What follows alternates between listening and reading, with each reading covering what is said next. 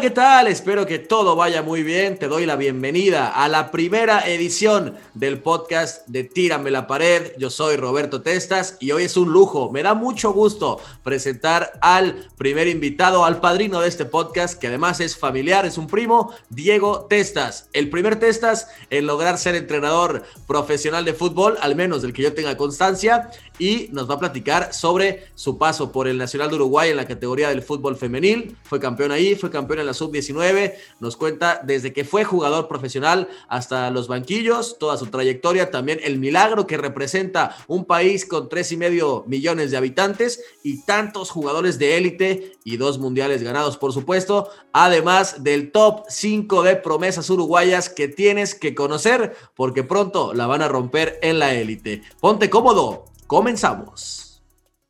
¿Qué tal amigos? Sean bienvenidos al primer episodio de Tírame la pared y yo soy Roberto Testas y hoy todo queda en familia porque me da muchísimo gusto presentar a Diego Testas. Eh, yo diría que somos primos, eh, por ahí el lazo familiar es cercano y bueno, ya platicaremos más sobre él. Como decía en la introducción, es entrenador profesional, dirige actualmente a la Sub-19 de Nacional de Uruguay, uno de los equipos más importantes del país y también por supuesto a la primera división eh, de fútbol femenino que además fue campeón en 2020 y ya platicaremos. ¿Qué tal, Diego? ¿Cómo estás? ¿Qué tal, Roberto? ¿Cómo va? ¿Todo bien? Todo, tranquilo por acá. Bien. Qué bueno, eh, disfrutando, ¿no? Por allá un poco la pretemporada y, lo, que queda de, del verano. Sí, acá está muy lindo el clima todavía. Este, y sí, enfocados en la pretemporada, intentando este, planificar para tener un gran año como fue el año pasado para Nacional. Claro, felicidades por, por ambos títulos y porque hace un mes eh, cumpliste ya dos años en Nacional de Uruguay. ¿Cómo es llegar al equipo más importante del país? Y platicarnos un poquito sobre esos dos títulos con la primera división femenil y con la categoría sub-19. Bueno, la verdad que este, no, no tenía previsto cuando comencé mi carrera eh, volcarme al fútbol femenino, pero obviamente cuando me surgió la propuesta de, de un club tan grande como Nacional, para mí uno de los clubes más importantes, este, no solo de la región, sino también del mundo. Tal vez hoy en día no es tan competitivo a nivel internacional, pero si vamos a, lo que ha sido la historia del club, este, sin duda que está entre los mejores del mundo. Y bueno, una alegría enorme pertenecer y ser parte de, este club. Y, nada, contento por, el proceso que venimos llevando, eh, obviamente por, haber conseguido los títulos en las, en las dos categorías que dirijo, en sub-19 que es como lo que sería eh, una reserva, la categoría anterior a lo que es la primera división, y después obviamente que, eh, en primera división también. Si bien los objetivos son distintos, eh, una categoría es más formativa, la otra obviamente hacemos más hincapié en el resultado, este, pero bueno, contento con haber obtenido los dos campeonatos. Claro, y, también sobre este tema del fútbol femenino que eh, en Uruguay va comenzando, va, empezando a agarrar nivel, ya están en el lugar 70 de, la tabla de ranking FIFA y subiendo. Eh, también revisé que la media de edad del plantel de 21.8 años, muy joven el, plantel campeón con diferencia del, fútbol uruguayo, entonces eh, yo creo que también tiene su parte de formativo ya después nos adentraremos un poco más en el fútbol femenil, que en México también está creciendo un montón. Pero, ¿cómo es esa transición, no? desde el fútbol eh, varonil a un fútbol femenil que hoy en día ya es una realidad y que pues está creciendo mucho, ¿no? Sí, eh, como bien decís vos, este, está teniendo eh, un crecimiento exponencial a nivel mundial. Uruguay siempre un poquito va de atrás con todos los cambios y con todo, con todo lo que viene pasando en el mundo, pero bueno, de a poquito nos vamos acoplando. Este, no hace muchos años que se está poniendo eh, hincapié en el fútbol femenino acá. Nacional está inmerso en un, en un proyecto de profesionalización del fútbol femenino, por lo menos dentro del club. Este año quiere llegar a, completar eh, todos los contratos de, de, las jugadoras, que es algo atípico, inusual en el fútbol uruguayo femenil. Este, es un deporte que todavía es considerado amateur y ninguna jugadora tiene contratos, salvo las jugadoras de Nacional. Y bueno, este, como decís vos, eh, plantel joven, con, con, chicas que, están cumpliendo procesos de formación que antes no tenían. Entonces las jugadoras más grandes este, tienen alguna carencia, sobre todo en lo que tiene que ver con, áreas este, físicas, también técnico-tácticas. Que bueno que estas chicas que ya vienen con procesos formativos más adecuados a lo que es el, deporte o lo que exige el deporte de, elite, este, bueno, se acercan más al paladar del club y a lo que pretendemos nosotros como, como cuerpo técnico. Entonces sí, éramos el plantel más joven en primera división y así, así todo tuvimos el, campeonato igual utilizando muchas jugadoras este, del club con procesos de, formativas, entonces es una cosa que te da satisfacción doble el hecho de obtener el campeonato y que sea con, con gente formada, formada en el club. Claro, sin duda. ¿Y, a nivel metodológico cambia mucho eh, de, fútbol varonil a femenil, al menos en Uruguay? Bueno, mira, eso es una, una este, algo que cuando me ofrecieron eh, ir al, femenino tenía algunos preconceptos que obviamente este, se, me, fueron abajo porque es el mismo deporte, es el mismo deporte, eh, lo practicamos de la misma manera, lo entrenamos con la, de la misma forma, obviamente eh, cambian algunas cosas, de repente la intensidad de los trabajos, pero nosotros trabajamos como si estuviésemos trabajado, trabajando en un plantel profesional masculino. Tengo la suerte de que mi cuerpo técnico está formado por gente que trabajó muchísimos años a nivel profesional eh, en masculino, o sea, venimos todos del palo profesional y bueno, eso hace que intentemos elevar aún más eh, el nivel de las jugadoras y obviamente que nos siguen el ritmo. Entonces, como te decía, cuando recién tuve la, oferta y desconocía, porque la, la realidad no, no, estaba muy, muy volcado al fútbol femenino y desconocía la liga, desconocía a las jugadoras, este, obviamente estuve un par de semanas ahí para ponerme al día, eh, investigué un montón, me puse al día con, conocer la liga, los equipos, la idiosincrasia de cada club, quiénes habían salido campeonas, cómo venía siendo hasta ahora el trabajo que se venía realizando a nivel este, formativo y también en, primera división, los procesos de selección. Y bueno, eh, de a poquito me fui ayornando y me he dado cuenta que, no, que es, es, lo mismo. Cambian algunas cosas, este, pero no, no son sustanciales a la hora ni de planificar ni de llevar adelante los entrenamientos. Y sobre el fútbol, ya hablando un poco más y centrándonos en el juego, cuéntanos un poco sobre tu época como futbolista, eh, cómo te enamoraste de este, de este juego, de este deporte y cómo, cómo te diste cuenta de que querías ser entrenador, porque creo que siempre hay un momento donde te empieza a cambiar el chip, ¿no? A lo mejor eh, quieres entender más, cuéntanos un poquito sobre eso. Bueno, yo arranqué a jugar en, México, yo nací en México, este, empecé en, en la Escuela de la América, y jugué ahí hasta los 12, 13 años, este, hice fuerzas básicas, lo que son formativas en Uruguay y este, las fuerzas básicas en México. Y después me vine a vivir a Uruguay, mis padres son uruguayos, este, y bueno, acá estuve un año en defensor, en formativas, después estuve en Uruguay Montevideo, un equipo que ahora milita en la tercera división profesional, este, y tuve unos pasajes por Villa Teresa, un cuadro que está ahora en la, en la segunda división, este, jugué en primera, en primera división un, par de años. Y bueno, a los 27, 28 años, yo estudiaba, eh, había empezado a estudiar arquitectura eh, mientras jugaba, obviamente.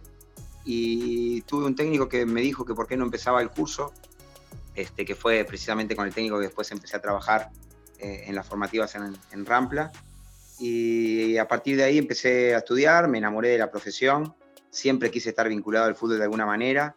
Y bueno, cuando me surgió la posibilidad de dirigir, no lo dudé, dejé de jugar y, empecé a dirigir. Eh, fue en Rampa Juniors, eh, un equipo que tiene mucha trayectoria, mucha historia acá en Uruguay, en formativas, las categorías más chicas de formativas acá, que, es la séptima división, que sería una sub-14. Este, y bueno, eh, tuve la suerte de meter un, par de campeonatos en, en Rampa Juniors, estuve dos o tres temporadas y obtuvimos por, por, primera vez un campeonato a nivel formativo este, con Rampla y bueno, ahí me surgió la, la, posibilidad de dirigir en primera división y no paré hasta hoy. Hace casi 10 años que estoy, que estoy dirigiendo y bueno, enamorado de esta, de esta profesión. Empezaste joven entonces, ¿no? Tu carrera como entrenador. Sí, sí, yo creo que eh, tenía 27, 28 años. Eh, cuando sí, 27 años, porque fue en el, 2010 que empecé a dirigir. Y, sí, este, justo estaba terminando de, jugar, por dudando si me retiraba o seguía jugando.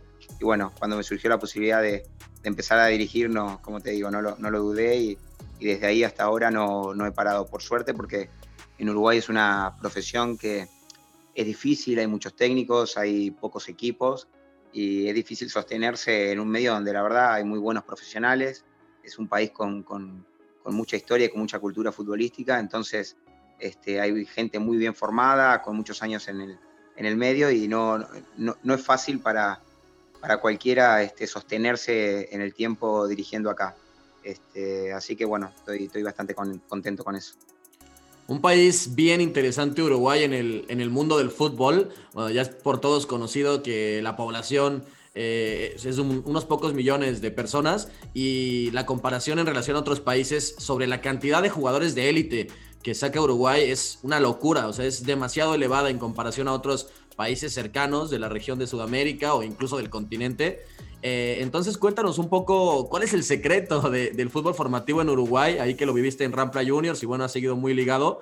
Eh, realmente se habla, bueno, lo que he podido investigar, porque es un tema que me apasiona un montón. Bueno, para los que no saben, mi papá también nació en Montevideo, hay algunos lazos familiares y la verdad es que siempre me ha parecido un país donde tiene muy arraigada una cultura futbolística muy clara, además que se refleja en la mayoría de sus futbolistas y que después pues tienen esa vena competitiva que, en Europa incluso los hace destacar en muchos casos. Entonces eh, estuve viendo lo del baby fútbol que también con algún entrenador uruguayo que platiqué me, contaba que quizá no es lo ideal eh, en estas alturas de, pues la especificación de, un montón de metodologías, pero que ha funcionado, ¿no? Todavía. Sí, bueno, es algo que cuesta, cuesta mucho entender para la gente que, no, que no ha vivido o que no ha estado en Uruguay. Este, pero el otro día salió un estudio, uno de cada tres niños en Uruguay juega al fútbol. Eso no debe pasar en, ningún, en ninguna parte del mundo. Hay niños que juegan al fútbol, niños que juegan al básquetbol, niños que juegan al béisbol, niños que juegan otros deportes, niños que no hacen deporte y hacen otras actividades.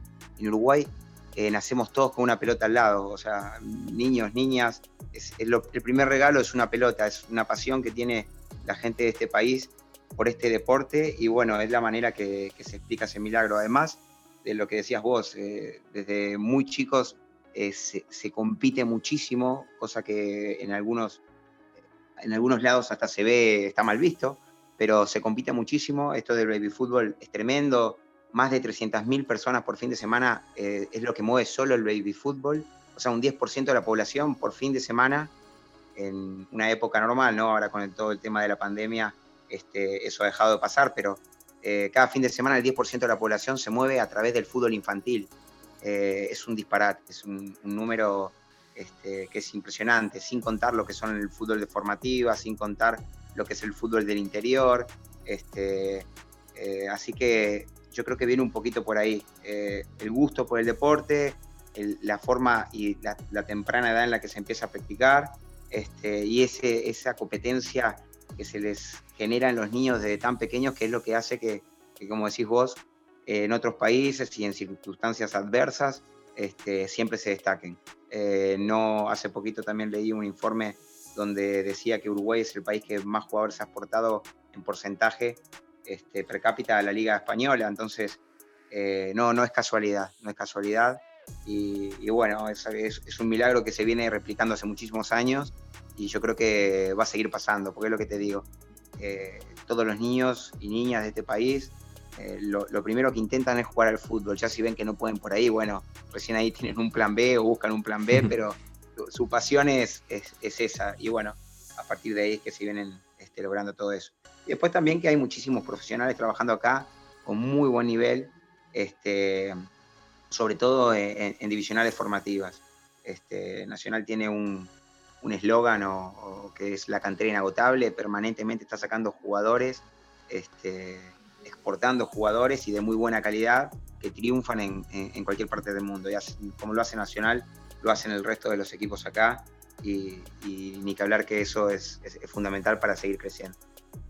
Sí, ese detalle del, fútbol formativo me parece muy interesante porque justo en México eh, quizá le achacan muchos de los, problemas eh, o de las carencias formativas, mucho es porque no lo saben guiar, ¿no? Al final hay muchísimo talento en México, pero lo que se piensa es que por momentos falta esa figura del formador que es tan importante y que también quisiera que destacaras algunas cualidades. Y antes de eso también mencionar que hace un tiempo hice una investigación del Defensor Sporting, otro equipo de la primera división, el decano, eh, que, también su cantera es increíble, o sea, son equipos que quizá no, no pueden mantenerse con, con una holgura económica muy grande, pero que basan todo y invierten todo en su cantera y luego la cantidad y la calidad, sobre todo de jugadores como Brian Lozano, que bueno, en México le ha ido bastante bien, de Arrascaeta, que para mí es uno de los mejores jugadores de, todo el continente en, el FLA.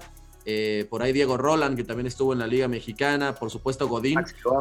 Sí, Maxi, exacto. es una, cantera tremenda y con pocos recursos, ¿no? en ese caso, el, formador, ¿qué crees que hace bien en Uruguay para, pues, para potenciar el talento que ya existe? Sí, eh, hasta hace unos años eh, Danubio también era una de las instituciones que, más jugadores exportaba, eh, por nombrarte alguno de los más famosos, Álvaro Recoba salió de ahí, Chevantón, Sarayeta, jugadores que en, su momento este, fueron figuras a nivel internacional. Después Defensor empezó a trabajar muy bien en formativas, lo que empezó a hacer Defensor que no hacían otros equipos es empezar a ir a buscar jugadores en el interior del país, este, no solo eh, hacer hincapié en Montevideo, que eh, era un poco lo normal porque en Montevideo vive la mitad de la población, somos tres millones y pico y en Montevideo hay un millón y medio, entonces este, siempre había eh, material para, sacar de Montevideo, pero Defensor empezó a ir a buscar jugadores y, valores en el interior del país y bueno, ahí empezó a sacar un poquito de ventaja y fue donde empezaron a aparecer estas figuras. Y lo que decís vos también, ¿no? La inversión que tienen los clubes en formativas es, muy grande y ahí está un poquito eh, el, porqué. Eh, y lo que hoy comentábamos, hay muchos formadores o, muchos entrenadores de muy buena categoría que los clubes los, los pernotan en el tiempo en formativas, no porque hayan sido muy buenos entrenadores a ese nivel, los colocan en primera división y después su trabajo se termina perdiendo, sino que apuestan a un, a un trabajo a largo plazo y, y, siguen trabajando en formativas. Yo siempre dije que eh, los mejores entrenadores deberían de estar en esas categorías, en categorías de formación, porque es donde, donde le dejamos la huella a los jugadores y las jugadoras este, para el resto de sus carreras. Lo que no se aprende o no se enseña en, determinados, en determinadas edades, después es muy difícil de, inculcarle al jugador o a la jugadora. Y bueno, este, ni, que hablar que es, importante que las personas más idóneas y más capaces estén en esas etapas y que no se pierdan esos, momentos claves para la formación de, los jugadores. La verdad, eso se lo he escuchado a, prácticamente todos los entrenadores que han pasado por formativas con los que he hablado. E, eso de que los mejores, los realmente buenos, deberían quedarse pues, en categorías inferiores, como ya decías, para que los fundamentos queden muy claros y luego ya en primera división, pues todo ese talento nada más lo, lo encaucen, ¿no? Lo pongan a, jugar. Eh, también después, avanzando con tu corta pero exitosa carrera ahí como, como técnico en Uruguay, eh, de auxiliar técnico, te tocó trabajar en Huracán FC, Progreso y en Tanque Sisley también. cuéntanos cómo es la labor de un, de un auxiliar técnico, entendiendo que seguramente entre proyectos pues, es diferente ¿no? con cada cuerpo técnico, pero más o menos a qué se dedica un segundo entrenador. Sí, en mi caso, en Huracán y en Progreso trabajé con un cuerpo técnico y en el tanque Sisley trabajé con, con otro. Este, tuve la suerte eh, de pertenecer a, cuerpos técnicos donde eh, la figura del ayudante técnico era la de un entrenador más, eh, con, las mismas responsabilidades y con, llevando adelante también partes fundamentales, no solo de los entrenamientos, sino a la hora de decidir formaciones para un partido, algún cambio, detalles en pelota quieta. Este, pero claro, e, esa labor depende muchísimo de quién sea la cabeza del cuerpo técnico, del director técnico principal y sobre todo de la química y, del entendimiento que haya este, con, el resto del cuerpo técnico. Para mí e, es, fundamental tener a alguien al lado, este, primero que sea capaz, eh, no solo el, ayudante técnico, sino también el preparador físico, este, el ayudante de campo, toda la gente que, uno debe rodearse con gente capaz, si es posible, más capaz que uno, este, porque si eh, uno se equivoca o, no va por el buen camino, necesita alguien que lo esté este, enderezando o, llamándole la atención. Y tener alguien al lado que te diga todo que sí o, que no te haga pensar o no te haga dudar si las cosas que están haciendo están bien o de repente los cambios que vos eh, programás o la planificación que haces para la semana o para el microciclo no es la correcta, bueno, este, es fundamental gente, tener gente formada y que se anime a, a discrepar y, a dar su, punto de vista. Pero ya te digo, eso depende muchísimo de quién sea el director técnico principal y, cuál sea la química que hay en, este, en el cuerpo técnico. Pero en mi caso me tocó este, ser un, técnico más. Este, tenía el, rol de segundo entrenador, pero nada más que en los papeles. La verdad que siempre me sentí muy cómodo con la gente con la, que trabajé. Este, en los dos casos con gente del fútbol, eh, exjugadores, este, uno de ellos campeón de, de, América del Mundo con Nacional. Este, entonces aprendí muchísimo y bueno, lo, utilicé para, para, poder volcarle después a, mi carrera como entrenador principal todos esos conocimientos. Tu carrera que comienza hace un par de años con, con Nacional, ¿no? En la categoría sub-19. ¿Cómo fue llegar a, o sea, cómo te busca el equipo, bueno, uno de los dos equipos más, más grandes del país? Mira, eh, parte del cuerpo técnico con el que había trabajado en el tanque Sisley, el preparador físico Javier Noble y, el entrenador de arqueros Jorge Seré, que también este, fue campeón de América del Mundo con Nacional, estaban empezando a, trabajar en la coordinación del fútbol femenino, todo el fútbol femenino de Nacional, lo que era este, el fútbol 11 y el fútbol sala. Este, y bueno, eh, por el conocimiento que teníamos, surgió la posibilidad, me llamaron, me ofrecieron la, eh, el cargo y mira, no, sé si tardé uno o dos segundos en decirles que sí, porque el hecho de, entrar y pertenecer a, una institución tan grande como la Nacional no es para cualquiera, no son oportunidades que se dan todo el tiempo. Y bueno, es uno de los sueños que, tenía y, tuve la posibilidad de cumplirlo.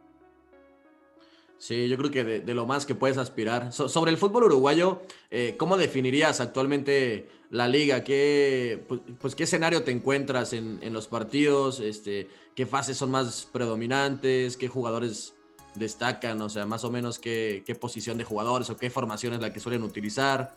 Eh, ¿Cómo está el fútbol uruguayo a grandes rasgos? Mira, el, el, fútbol, la liga uruguaya hoy creo que está en una etapa de transición. Hace unos años atrás era un juego este, que el 90% de los equipos era más de respuesta que de propuesta. Este, hoy creo que estamos en una, en una transición donde la mayoría de los técnicos, que son casi todos jóvenes, se están animando a jugar y a proponer muchísimo, eh, volcando más jugadores en el medio campo, animándose a jugar este, muchos de ellos hasta con línea de tres, eh, siendo más protagonistas, intentando buscar el arco rival cosa que años atrás no, no pasaba. Este, en ese sentido se está haciendo mucho más interesante la liga. Eh, eh, todos le compiten a cualquier equipo. Antes, eh, entre los grandes Nacional, Peñarol, y siempre había algún otro equipo, se metía Danubio, Defensor. Hoy los dos están bastante complicados en el tema del descenso, pero siempre eran los que estaban peleando y el resto se partía la tabla y quedaba muy lejos. Hoy, la verdad que es un campeonato muy parejo la apertura lo ganó Rentistas, que es un cuadro que había ascendido el año anterior. Este, y bueno, están eh, un par de equipos más también recién ascendidos. El Torque, que es un equipo que compró el Grupo City, este, también está en, el segundo lugar de la, tabla anual. Y bueno, está haciendo un, campeonato mucho más entretenido. También eh, está colaborando mucho que se están televisando todos los partidos, cosa que no pasaba eh, acá hasta el año pasado se televisaban dos o tres partidos por fin de semana. Hoy tenemos la posibilidad de, verlos todos. Este, y bueno, esas son cosas que le va dando este, como que más motivación también a los técnicos para que eh, fin, fin de semana tras fin de semana eh, se sientan en el compromiso de mostrar su trabajo y bueno, de ser un poquito más, más agresivos y buscar más el, arco rival. Pero ya te digo, estamos en, esa etapa de, transición y bueno, este, creo que a nivel internacional todavía estamos un poquito lejos, sobre todo este, con los campeonatos de, la región, en, la Libertadores y en la, en la Sudamericana. Hace años que no llegamos a, las etapas de definición, pero bueno, este, ya te digo, estamos ahí en un proceso de, transición y ojalá no pasen muchos años en el que volvamos a, estar definiendo esos campeonatos. Seguro que, no, porque es bastante cíclico. Y, y, yo creo que se puede ejemplificar muy bien eso que estás comentando sobre pues el cambio de chip de algunos equipos. A mí me tocó ver, mm, la verdad no he seguido mucho la liga uruguaya eh, últimamente, pero me tocó ver al, Liverpool de, de antes de que llegara al Pachuca y, bueno, o sea, era un equipo que, que la verdad eh, en, fase, en fase ofensiva pues tenía muchos recursos, ¿no? Desde la salida de balón, era un, Petzolano es un tipo que, que trabaja mucho eh, en, esa, en ese inicio del juego, después también pues un equipo asociativamente muy bueno y con bastantes jóvenes, ¿no? Campo que por ahí le interesaba a la América, eh, Cáceres que de hecho llegó, a, llegó a América, eh, Ustari que se fue con él a Pachuca y Acevedo que también ahí con, con las inferiores de Uruguay mostró buenas cosas y acabó yendo a la, a la MLS, pero bueno, es un jugador que creo que tiene bastante futuro. Y preguntarte ahora que me surgió... Eh, no sé si te tocó eh, compartir vestidor, a lo mejor pues compartir con Leonel Rocco, que ahora llegó al, Atlético de San Luis en México cuando estuvo en progreso. Sí, no, no, no, no, lo, enfrenté en alguna oportunidad este, como, como técnico, pero no, no, no me tocó este, compartir con el plantel. También tenía un, equipo este, bastante protagonista acá, que mientras estuvo él en progreso estuvo siempre eh, arriba en la tabla y, y sus partidos eran siempre de, proponer y ir buscar el arco rival, con la pelota siempre bien jugada, con fútbol asociativo. Este, ese, es el, estilo de, la mayoría de los entrenadores que hoy eh, están dirigiendo en Uruguay. Gente joven, eh, gente formada, este, pero con, esas ideas este, más parecidas al fútbol que, nos gusta ver, ¿no? que, es más, más, más lindo a la estética, a la visual y no tanto asociado a lo que es la historia del fútbol uruguayo, de ser un, fútbol más de, respuesta, de, esperar, de estar bien parados en su, en su campo y, con transiciones muy rápidas y, contragolpes definir los partidos. Sí, creo que, sí estoy de acuerdo contigo. Al final también algo que define a la, Celeste, ¿no? a, la, selección uruguaya, eh, que bueno, próximamente seguramente tendrá algún cambio generacional, tanto en el equipo, porque vienen jóvenes que van apuntando muy fuerte y ahora platicaremos, y también en el cuerpo técnico y en el entrenador, ¿no? Porque el profe Washington Tavares, que ha hecho un grandísimo trabajo, pues supongo que ya pronto dejará a la selección, ¿no? Sí, lleva muchísimos años ya al frente de, la selección y la verdad que este, desde que él tuvo el mando, sobre todo le dio mucha seriedad al trabajo, este, le dio el gusto a los jugadores de volver a, defender a la Celeste este, algo que de repente antes les pesaba, el hecho de volver a, Uruguay a, jugar partidos con la selección, bueno, ahora se ve como, un premio y como algo que todos los jugadores quieren, este, quieren tener esa posibilidad. Y bueno, el, trabajo ha sido muy bueno, los resultados han sido buenos también. Eh, un cuarto puesto en una, en una Copa del Mundo, una Copa América ganada, un par de Copas Américas ganadas. Este, así que eh, también tenemos que ser sinceros, ha, coincidido con una generación de futbolistas uruguayos muy buena eh, en todos los niveles, ¿no? Este, le tocó a, Forlán en su mejor momento, ni que hablar que eh, lo que ha sido Cavani Suárez, Diego Godín, Lugano. la verdad que ha tenido muy buenos jugadores y la seriedad que le ha dado al trabajo ha dado sus frutos. De acuerdo. Bueno, eh, ya para ir cerrando, Diego, cuéntanos qué, viene para ti en el futuro. ¿Te, gustaría consolidarte en el, fútbol femenil, seguir como formador, probar si hay la oportunidad en, la primera división eh, varonil o qué te gustaría como, como técnico para lo que viene? Bueno, mira, ahora estoy muy cómodo en Nacional, estoy muy contento este, con la posibilidad que, y, la visibilidad que me está dando el club. Eh, hoy me veo compitiendo a nivel internacional. Tuvimos la, posibilidad de clasificarnos a la Copa Libertadores y sobre el segundo semestre del año este, vamos a estar jugando ese campeonato.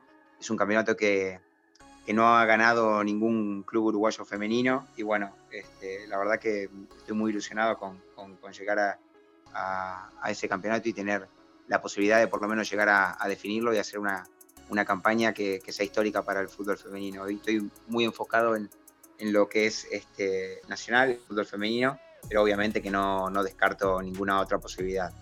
Eh, uno siempre quiere crecer en su profesión, este, apostar a más y bueno, estamos abiertos siempre a, cualquier este, propuesta o, siempre que sea para mejorar. Pero te digo, muy contento acá en Nacional, el club nos brinda todas las posibilidades para desarrollarnos de la mejor manera eh, posible y bueno, este, la verdad que eh, es, es un placer pertenecer y formar parte de esta institución. Pues mucho éxito para la temporada eh, que va a entrar, eh, seguramente ya me decías, en el, en el mes de abril. Por supuesto, para la Copa Libertadores, que debe ser un sueño disputarla eh, y competir. Y antes de irnos, Diego, una tarea. Te, voy a dejar una, una tarea. Eh, queremos saber el top 5 de jóvenes promesas, si te parece bien sub-20, sub-23, como te parezca mejor. del fútbol uruguayo. ¿Qué, ¿Qué jugadores podemos ver la próxima temporada o próximamente en la élite europea? Uy, mirá, hay un montón, pero te digo, te digo los que para, los que para mí son este, los más destacados. Lo, que tiene el fútbol uruguayo es eso también, que muy jóvenes se van a jugar al exterior, los equipos sostienen muy poco tiempo, más que nada por lo económico, a sus mejores figuras y eso es lo que los limita después a competir a nivel internacional. Las figuras este, que destacan acá antes de los 21, 22 años se están yendo y es difícil consolidar los equipos para, para pelear cosas internacionales. Pero mira, yo te diría eh, Matías Arezo, que es un delantero. de ese quería hablar, ¿eh? De ese quería hablar. Ese parece el, realmente bueno. Sí, eh, no tiene, creo que no tiene 19 años, tiene 18 años. Sí. Este, debutó con 16 o 17 en la primera de River y bueno, es un delantero muy interesante, es rápido, es habilidoso, es buenísimo con el uno contra uno, este, tiene muy buen remate, eh, no creo que pase más de un periodo de pase sin que, sin que se vaya a jugar a, un fútbol mucho más competitivo. 17 este, goles producidos la, temporada pasada y además un, a mí me recuerda lo que le he podido ver porque tengo algunos amigos scouts uruguayos que, que dicen que le ponen la fichita a Arezo y me parece un delantero similar a Suárez pero en su etapa en el, en el Liverpool, ¿no? Con más pues con más capacidad de, recorrer metros, en transición también peligroso y luego físicamente es muy potente. Ya decías, buen remate con ambas piernas y en el área encuentra los espacios muy, muy fácil. Sí, sí, tiene un, parecido con Suárez. Yo creo que técnicamente es, mejorar eso. Es, un jugador más completo. Este, lo que pasa que Suárez, lo combativo que es y el, no dar ninguna pelota por perdida y, la forma que, que, juega cada, cada pelota este, lo hace sobresalir un poco más, pero eh, ya te digo, es un jugador muy completo y no, va a pasar mucho tiempo en que, lo estemos nombrando en algún club importante de Europa. Después no te puedo decir, eh, te tengo que decir alguno de, mi club. Claro. en Nacional hay unos cuantos, porque tiene un plantel muy joven, también es algo llamativo. En, la primera división de, Uruguay tiene un plantel que no, no, pasa los 23 años, el promedio de edad. Este, Gabriel Neves me parece que es un volante eh, muy completo, mixto, de esos que tácticamente es muy bueno, pero que colabora muchísimo con la, con la fase ofensiva y en las transiciones este, mete unos pases impresionantes. Además tiene muy buen remate también a distancia y creo que estuvo sondeado ya por, por varios, varios clubes. No sé si no. Sí, lo quería el Villarreal. América también. También, también, y Ocampo también. Sí, y hasta River de Argentino también este, se, lo, se lo quiso llevar. Mm, Pero me parece un, volante mixto muy completo y también no creo que, no creo que esté mucho tiempo más en, Uruguay. Y buen bigote eh, también. Sí, sí, sí, tiene un estilo particular. Sí, sí, sí. Sí, un tipo que lo ves en la cancha y te llama la atención por cómo se perfila. Eh, ya decías que puede jugar pues dando los primeros pases. Es un tipo muy, muy pulcro para sacar el balón, pero luego el trazo largo que tiene y la visión de juego también me parece de lo más destacado. Sí, y mira, el Nacional está jugando un zaguero, este, Renzo Orihuela, que ya está vendido al Grupo City. Eh, en realidad Nacional lo vendió y, el Grupo City lo, dio a préstamo de vuelta a Nacional, este, que hoy por hoy es, un baluarte importantísimo en la, primera de Nacional.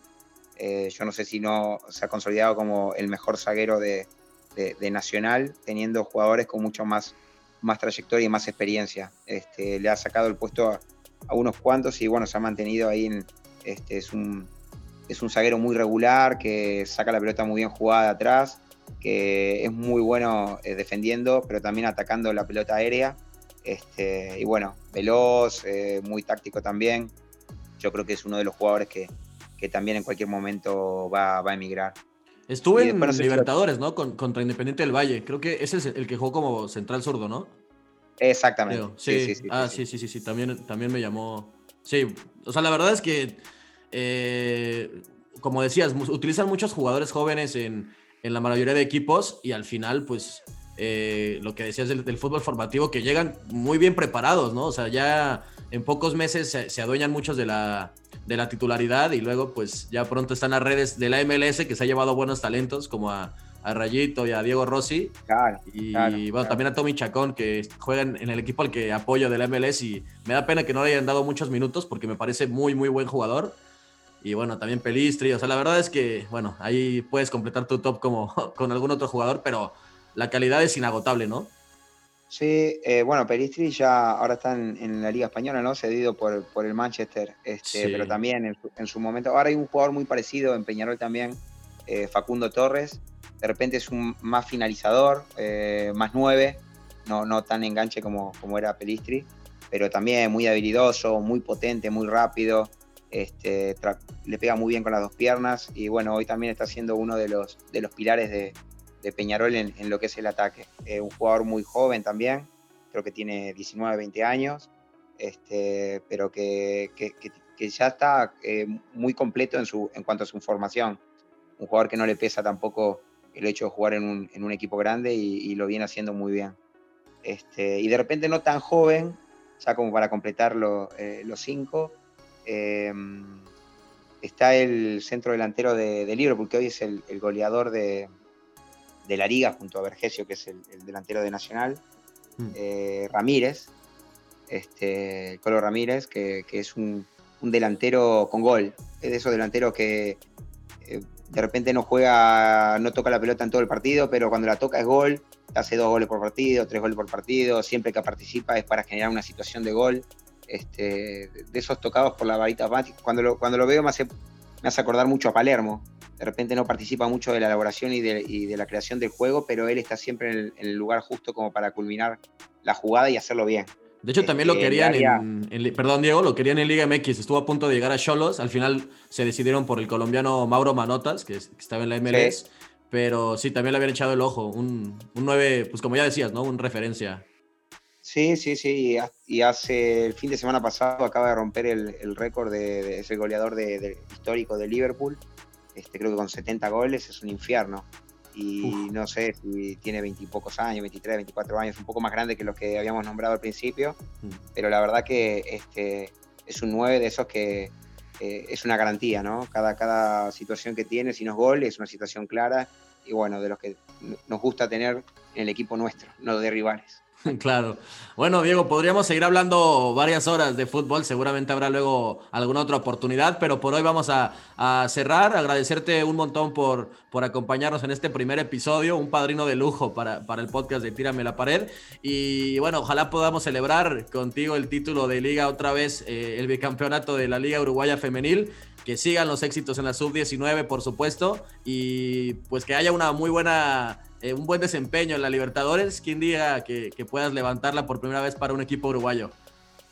Bueno, muchas gracias a vos. Este, es un placer que me hayas elegido para hacer el, primer programa de este proyecto que, sin dudas este, te va a ir muy bien como lo has hecho en, tus otras propuestas. Y bueno, desearte lo mejor a vos también, que sigan los éxitos y ni que hablar que el micrófono está siempre abierto para cuando quieras este, seguir charlando de, esto que nos apasiona tanto a los dos. Eh, uno desde su lado pero vos desde el periodismo, yo desde la dirección técnica, pero es, es un deporte que nos apasiona y bueno, este, siempre es lindo charlar de eso. Sí, de acuerdo, que se están, eh, pues las fronteras se están reduciendo en ese aspecto, también da para otro podcast. Eh, ¿Dónde te podemos seguir, Diego, para, para redes sociales? en Twitter, Diego Testas, o en Instagram también, Diego, Diego Testas, Diego bien bajo Testas, este, en cualquiera de las dos. Este, bueno, sería un placer que me sigan. Buenísimo, Diego. Gracias. Un abrazo fuerte. Abrazo grande. Hasta luego.